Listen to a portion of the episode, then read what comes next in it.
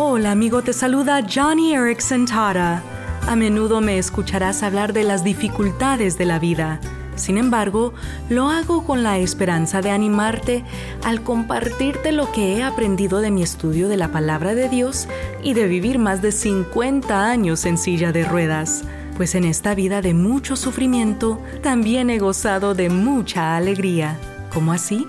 Nehemías capítulo 8 dice que el gozo del Señor es tu fuerza. ¿Y quiénes necesitan fuerza? Nada más y nada menos que los débiles.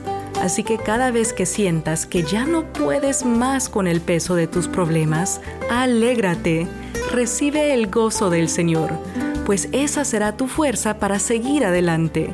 El caminar cristiano es un camino manchado de sangre hacia el Calvario pero en ese camino difícil hallarás el gozo del Señor Jesús.